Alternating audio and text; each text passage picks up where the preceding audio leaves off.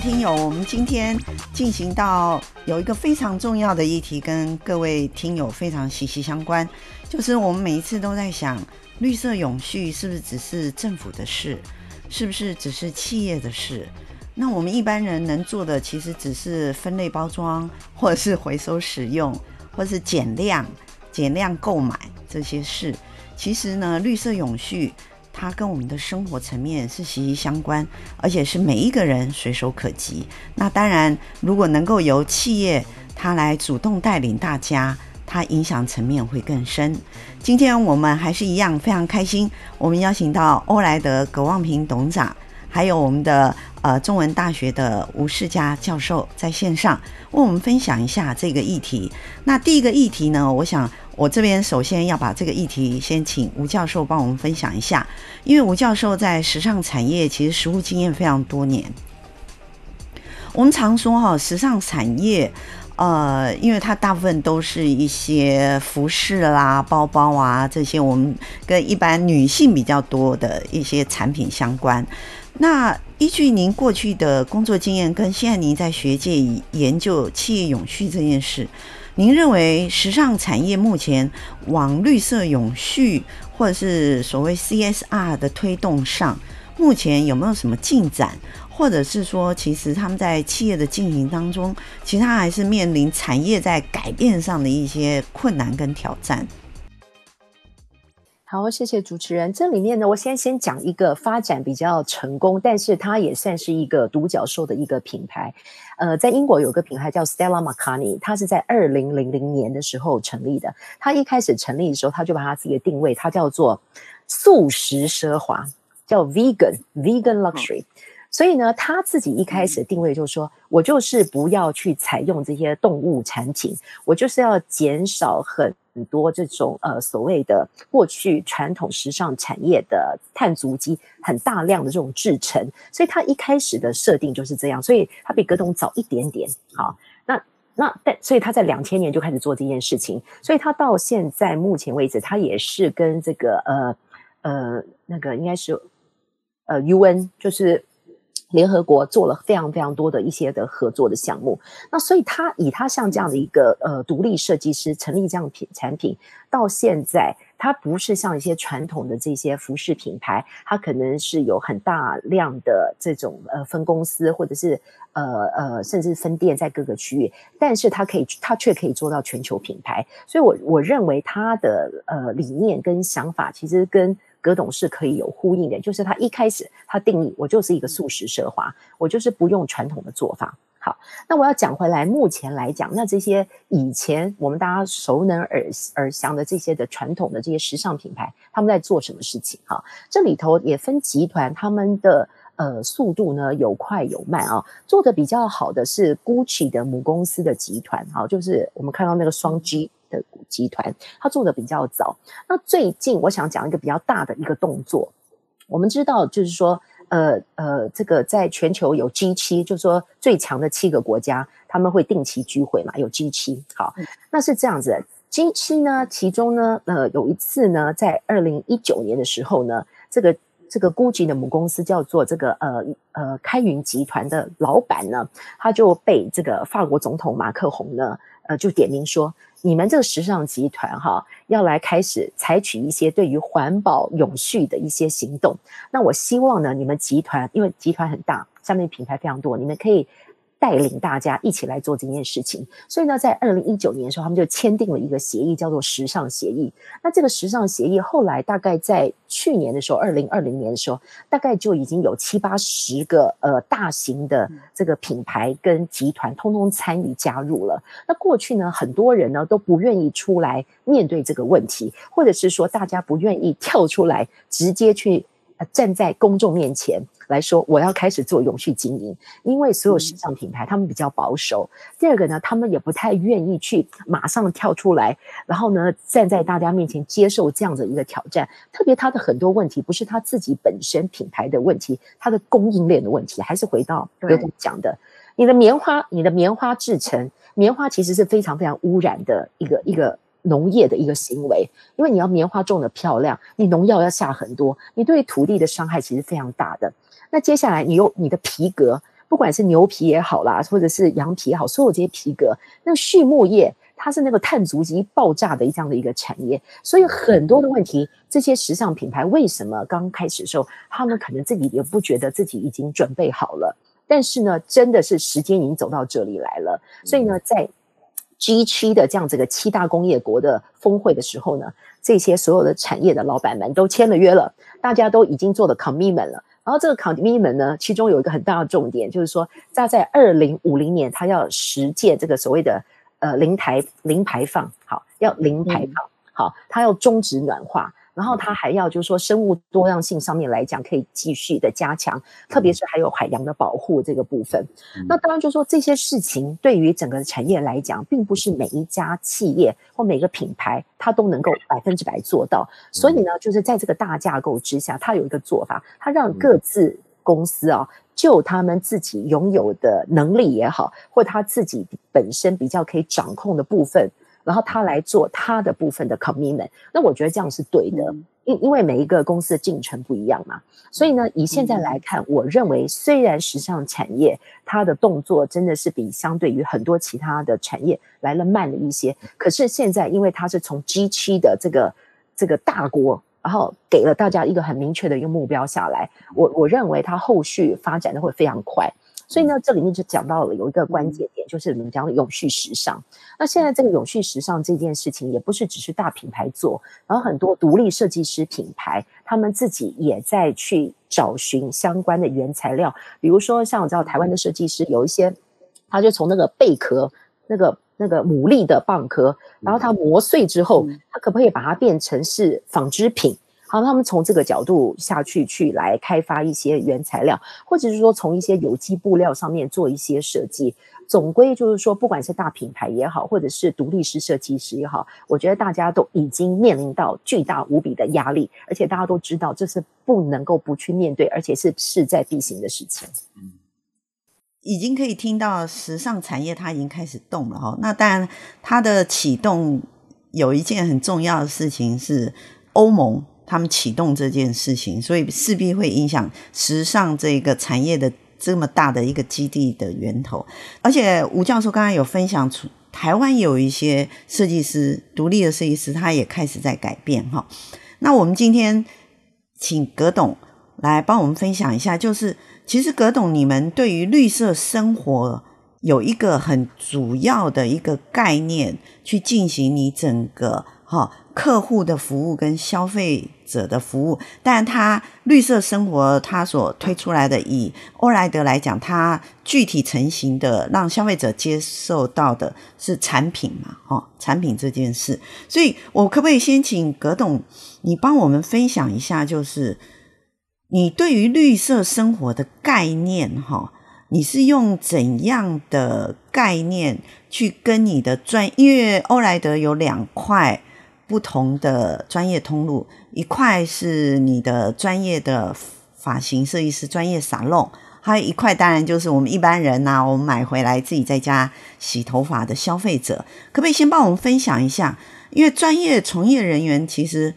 他们对于有些东西呀、他要改变他的时候，其实是比较困难。那你们在推动绿色生活上，对于专业通路推动上，有有没有碰过去有没有碰到一个你最难忘的经验，或者说你怎么样去建构你绿色生活的品牌的体验这件事？呃，我们通常欧莱德在过去历史上都走那个比较难走的路，因为你是拓荒者的 CEO 啊，傻傻的才会创业，你知道？我们的动能来自于我们想去改变某一些事情，呃，那那个是我们绝对是我们公司的一个让世界变得更美好了。对，那那是说我们想做这件事情，刚好我们在自己的服务和产品的领域上，刚好就是从洗发精做起家的。我们只是从我们会的东西里面去改造。那真正来讲，如果讲硬一点的话呢，欧莱德的产品跟服务里面后面就带着一个灵魂的。这个灵魂呢，其实是环境教育。我们做了以后，我们觉得如果没有从教育着手，也就是说，如果没有大家一起来的话，其实这个世界改变的是很有限的。呃，就是一定要有大家认同的共识，那大家都愿意自己愿意去做，有那个动能，那这个成功会会比较更更来这个成果会更好，更接近。所以我们就想说，其实我们背后里面埋的是一个，就是它的意义跟价值。所以有时候跟企业主在分享这个时候很硬的，就是你干嘛都讲那么多什么伦理道德，讲那么多的。可是我现在担心的是你的生存啊，所以他们就不会认为说是这样。我说 你不要忘了，你很可能是那个那个汽油摩托车产业或吸管产业。在这个时代里面，我们作为领导人和企业经营的管理者，我们必须要去更宏观的思考，来思考这些对社会跟对环境、对我们产业的关系是什么。那我们只是通过这个产品跟服务去去影响它，不只是提供好的产品，而是希望这个产品会让他有感受。就是马斯洛的理论，在人类需求的理论里面，对它有分几个层次，呃，就是生理需求、社会需求等等，或自我实现的。我们希望是朝自我实现，也就是说，他的想法跟价值观可以透过他的消费。或他支持的产业，或支持的人、支持的品牌、支持的团体，去达到达达到一个一个一个共创的那个目标，呃，自己的理想，透过大家呃这个这个行动来实践的。那那我觉得这是可以的。所以我们公司在建构很多的创新领域的计划里面，不只说我们公司在这里面的发展，而是我们还想带动产业的改变，还要看到一些对社会环境的一些一些关系。那怎么来评估呢？所以我们在企业社会责任报告书里面就写很多。方法和评估的方式来达到这些做法，像原料的部分要去石化来源，因为地表上碳排讲数据来讲，地表上大气层中的碳排放太高了，所以造成气候变迁这个事情，这是联合国跨部会气候小组给的数据。所以我们如何去降低，用数据去管理这些事情，变得很重要。我们从二零零九年开始，我们就发现去石化来源，还有就是过去工业循环的 reduce、refill、reuse 的，但都是可以去。从工业的循环里面去去实现，去降低对环境冲击这件事情，然后用数据来管理这些事情。所以我们在过去里面就做了很多去实践循环经济的最后一里路。我我举一个数据给你听，环保署公布的台湾可用资可资源回收的回收率是百分之五十，百超过百分之五十以上，我常见的就是台湾跟德国。可是另外一个问题来了，燃烧率是九十 percent，就是说它回收回来百分之九十都是没有被再利用的。我们工业大部分最重要是要拿来材料做二次、三次的呃降解材料的再利用，那这个技术是可以被开发的，可以被用的。对，然后我去跟日本的同业交流的时候，他讲说，诶，他们开发到一半停了。我说为什么停？他说那你们为什么会成功？我说因为我们全部的模具都重开了。他就表示你们真的有把最后一路走完，因为你的材料的缩水率改变，你新的材料你有新的缩水率，就跟我们那个纯棉的衣服二次下水跟三次下水跟第一次下水是不同的。等等，我我们做到这些细节，就表示我们有做很多的管理去做，这是很硬的东西。可是我们把这些事情告诉消费者的时候，消费者感动了，所以我们没有明星代言人，我们材料就是我们的代言人，我们的循环机制、我们的体系就是我们的代言人。还有我们公司也做一个哈，违反刚刚那个吴老师吴教授的，我讲一个，我们要走为什么讲走最艰难的路？其实我做品牌行销，那金娜又是品牌行销专家，我就跟金娜跟吴吴教授报告一件事情。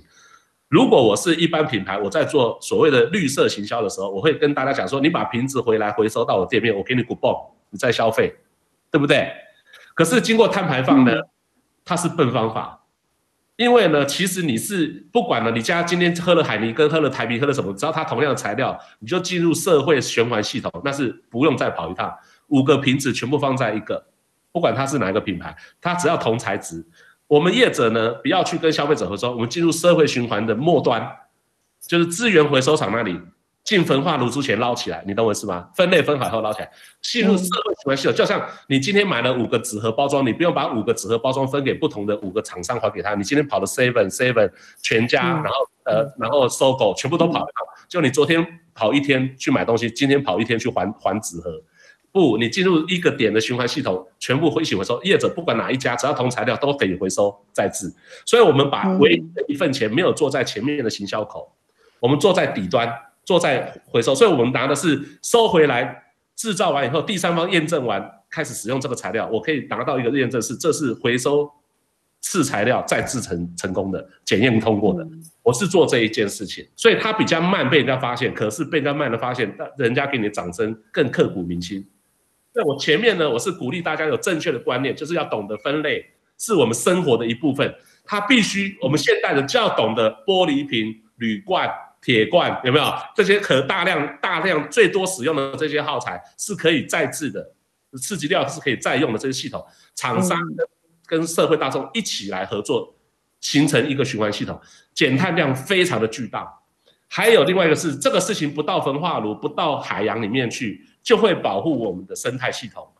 生态系统的修复能力对碳排放的降低是更巨大的。如果我们能回到工业革命以前的生态系统，我们可以把现在碳排放减少一半。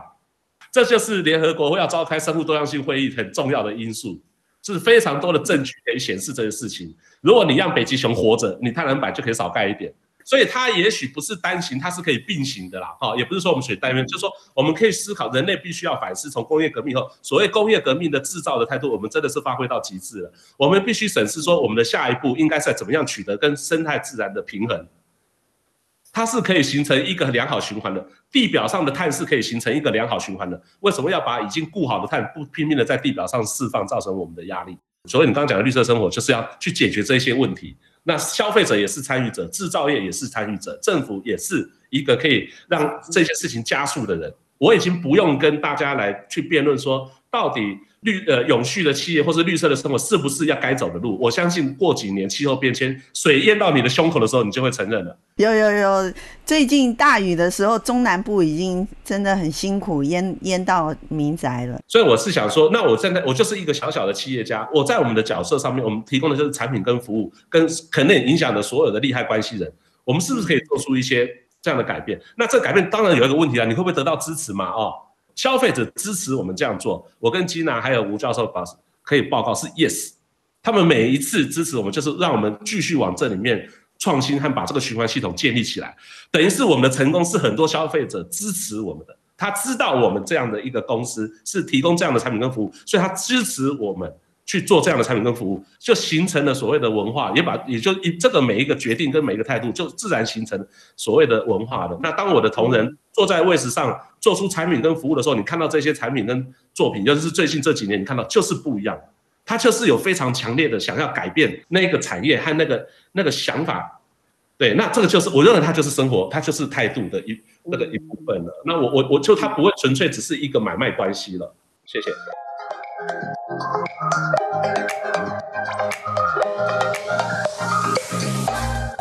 我们刚才听到葛董讲的，他提出很多国外看到的科科学数据。可是，其实我听到一个很大的重点，就是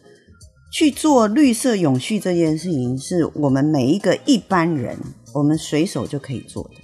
而欧莱德只是把大家想要做的事情，用你的产品把它聚集起来，具象的显示出来。好，那当然这个是一个品牌企业可以做到很好的事情。那而且我们也知道，就是说刚才呃也有提到很多回收的一些污染，还有刚才葛董也提到工业循环里头的最后一里路。那因为那个企业的经营里面跟我们一般人呐、因为一般人来讲，我们比较难去碰碰触到供应链呐、或企业制造的部分，所以我们这一这个阶段的议题，我们可不可以稍微让我们一般的呃听友们比较能够一起来参与，有一次一起在，因为欧莱德我刚才有提到，就是欧莱德其实有一些实体的店面。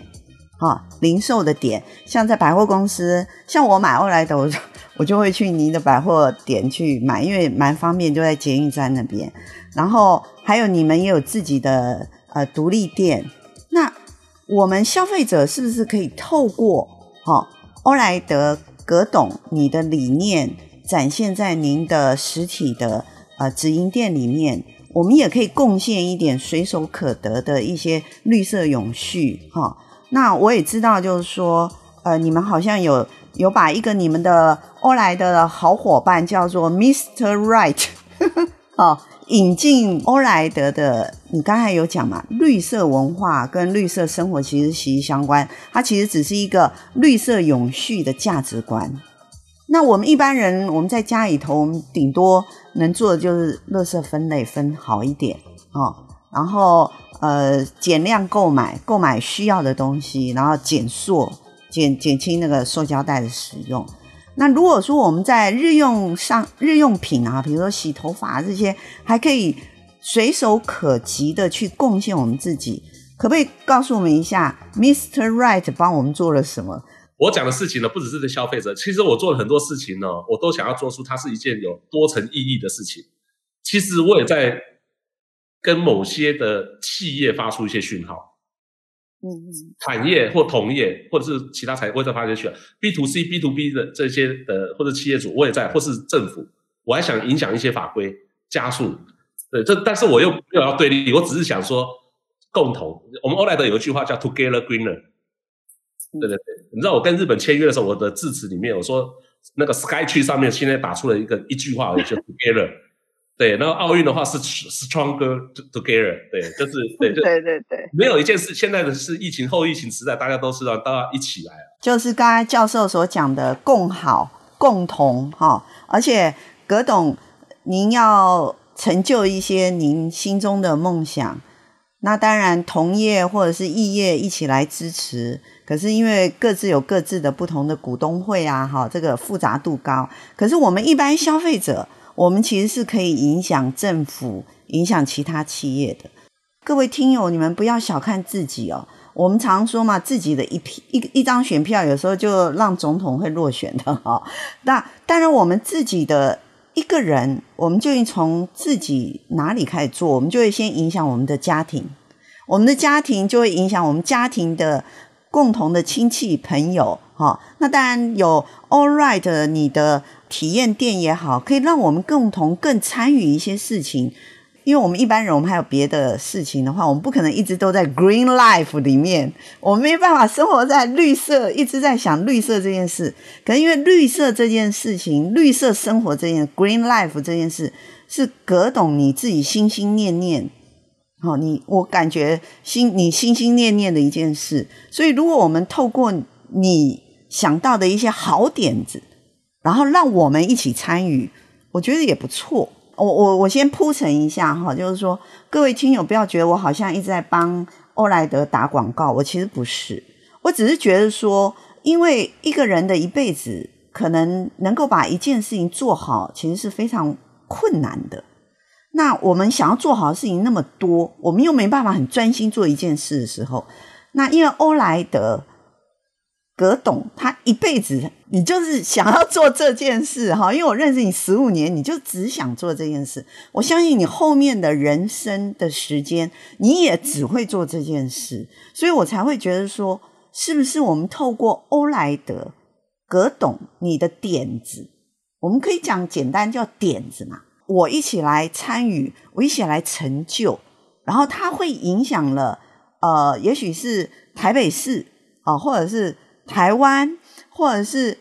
亚洲，或者是欧洲，或哪一个国家某一个人，我觉得这都是我们一般人我们乐于见到，因为绿色地球，我们才能永续活在地球上。我其实不太希望我很快移民火星呐、啊，我其实不希望是这样，我还是很希望能够爱惜地球这件事，在我们还可以帮他做一些事情之下，所以我才会请。葛董今天在这个议题上，让我们了解什么叫做绿色永续，一般人可以随手可及来做。那刚才吴教授已经有讲香港屈臣氏，那也是一个随手可及。可是呢，呃，葛董他他就专精做这件事，所以他有一些事情做得更前面。像您刚才提到的生态循环，这个我相信在绿色环保里头，目前很少人提到。那还有一件事，就是说，我们常常觉得绿色环保好像跟科技没有关系，感觉科技就是污染嘛。因为比如说，我们电脑用的更多，手机用的更多，其实都是高污染的东西。它可能要电镀啊，或者说电脑用了以后要报废啊，对不对？哈，那个都是一个很大的污染的东西。所以我才会很好奇，说，请葛董让我们知道一下你。你在你的直营店里头引进了你的伙伴，叫做 Mr. Right。这件事情我很好奇，就是说，我相信你的引进绝对不是说你你为了你的形象，因为欧莱德一向都是用产品告诉大家是怎么样去做环保。那 Mr. Right 究竟帮欧莱德怎样的环保意识去展现出来？还有一件事情是。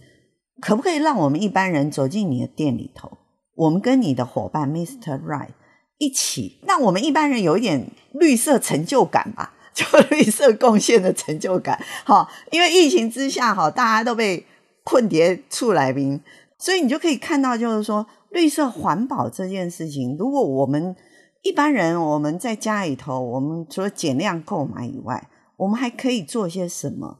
让地球更健康一点，负担少一点。这个我是，所以我才会对 Mr. Right 你的 partner 想要了解一下，嘿，是安娜的 partner 啦，哦，可以帮助我们一般人有一点生活成就感。谢谢谢谢 Gina 有注意到这一点哦，我们在今年初悄悄的推出了一个 Mr. Right 呃这个事情，才要解决一些事情。其实我们怎么样不重要，你们不要担心我们，你们更有影响力。透过呃，今天的小聊呢，来跟大家讲，我把过去的 re reduce、reuse、refill 这个事情的升级啊，我们定了一个目标。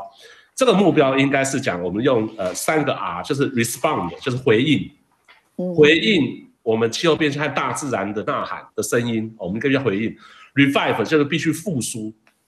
复苏，这跟生物多样性有关系，跟跟我们的生态环境有关系。然后尊重，respect，对，就是尊重，这三个 R。好，然后呢？为什么？就是增加对自然万物的尊重，减少身体和气候和环境的负担。这是我们在把它升级到应该有这样的 concept，这样的一个概念的思考来经营所谓的企业，来来执行所谓的供应链计划。我觉得这个是应该要从这个角度来看。我觉得我对学生、对企业、对政府领导人都是很好沟通的，用这个角度来来看。那我再讲一个，我想问吴老师，吴老师，你是不是有您？我知道您收集到世界各国非常多的案例，你你们应该有听过所谓的裸装商店，对不对？那我就讲我们化妆品业，我这个行业的裸装商店。我现在说，在欧莱德出现以前，欧莱德出现以前，所有的化妆品的裸装商店都是违法的，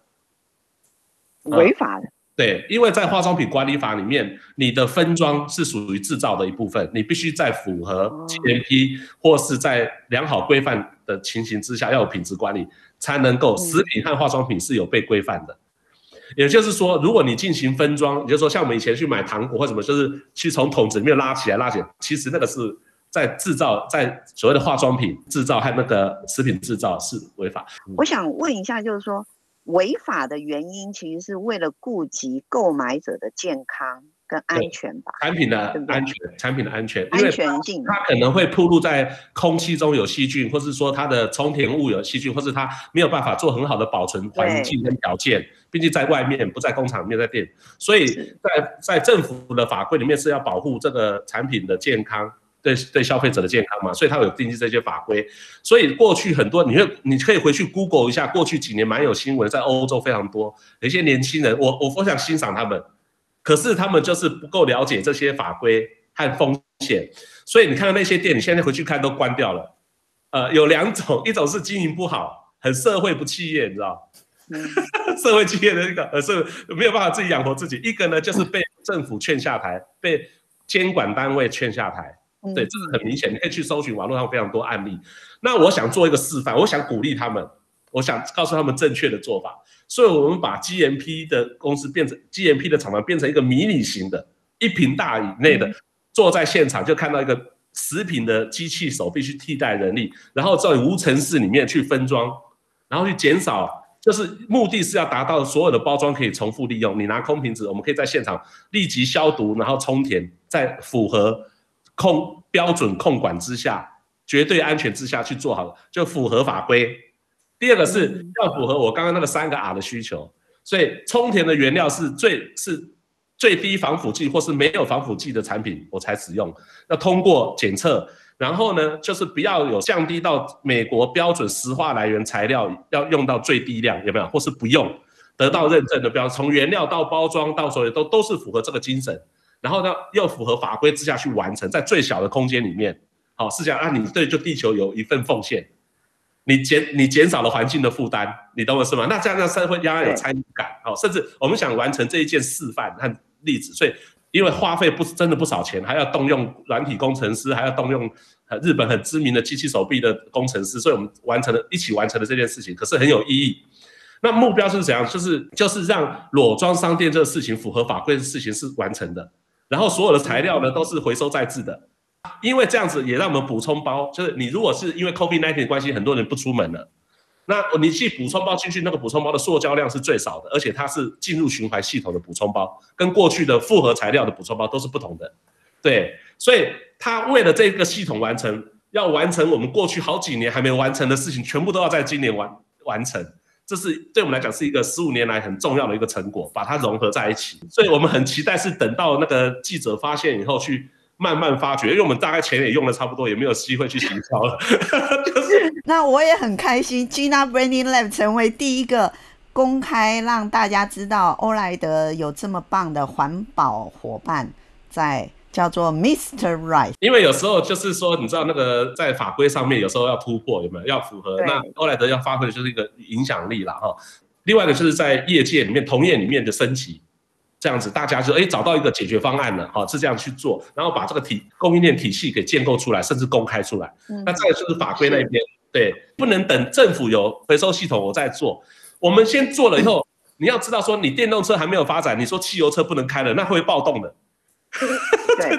你要先行哦，就是制造和服务业先行，先行后他认为说有替换，然后政府辅导有没有？哦，鼓励或辅导转换，哦，然后再把期限定出来，这样子大家各个岗位以后配合会比较衔接会比较好。你不可能说我们发觉汽油车有问题，那个污染太严重，然后明天不准骑，然后电动车还没接上来，那也不行。如果做这件事情，从从消费者，从从那个从社会面，从产业面，从政府面，我们都有考虑到。对，所以，我们等于浓缩在这个 Mr. Right 这件计划里面，就是 R 计划，我们叫 R 计划里面。对，它整个的目标方向就是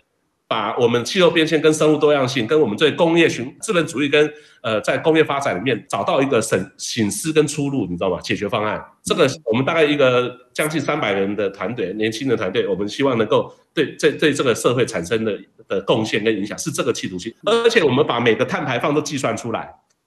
所以你看，我们现在所有的产品跟服务是做到零碳的。全世界第一个化妆品的碳中和是二零一零年执行，二零一一年拿到认证的，是在台湾我们公司，是全世界第一个零碳，在十几年前。你看到去年，我们是全产品的品相跟组织都碳中和，都是第三方验证的。台湾有第一个碳权交易的企业是我们公司。嗯，台湾第一个钻石级碳排放的工厂也是我们公司。如果我社会影响力成功，我就认为这个企业成功，而不是我的营业额要到世界第一，或是没。我认为哈，我在最后举一个小小的例子哦。过去哈，我们看到资本主义的思考是，这个山谷里面有一百个田，一百个农家哈，一百个田，你的成功是一百个，你去这一家收购了九十九个，一百个都变你的，还是这一百个在过去十年里面发展的都比以前好，知道现在发展都比过去十年好，哪一个是？成功，我想过去的成功的定义很明显就是前者嘛，对不对？现在不一定，现在不一定了。对，现在只要大家都往前走，不一定我要把你吃掉，或你的是我的才是成功。我认为，不管是大自然生态环境，还有或者是或者是社会啊，我认为这个趋势已经来临了。我愿意做后面那一个。所以我们可以听到葛董刚刚分享里头，呃，其实他说来轻松，可能也是他过去十五年来。他把它做一个精华式的一个目标的集结，然后集结了也集结了很多现在具有的一些技术哦，我感觉出来就是葛董你们的团队把一些很多重要的一些技术整合在您的目标里面。那刚才葛董有讲过，就是说第一个碳足迹的。呃，洗发精的瓶子，我这边要做一个见证人。他那时候碳足迹公布的那时候的这个记者会，我有在现场，所以我是一个见证人哈。在那时候，我第一次去参加的时候，二零一零的时候，我才知道说有碳足迹这个名词。然后第二呢，我在想，为什么碳足迹这个名词，然后这个认证是由欧莱德。葛董这么年轻的 CEO，他去做出来的，那时候我心里头的 OS 是这样，所以可以看到，就是说到今天的 Mr. Right，他不是忽然长出来的，他其实是十五年来团队的用心跟葛董他始终坚定的一个目标，他在前面。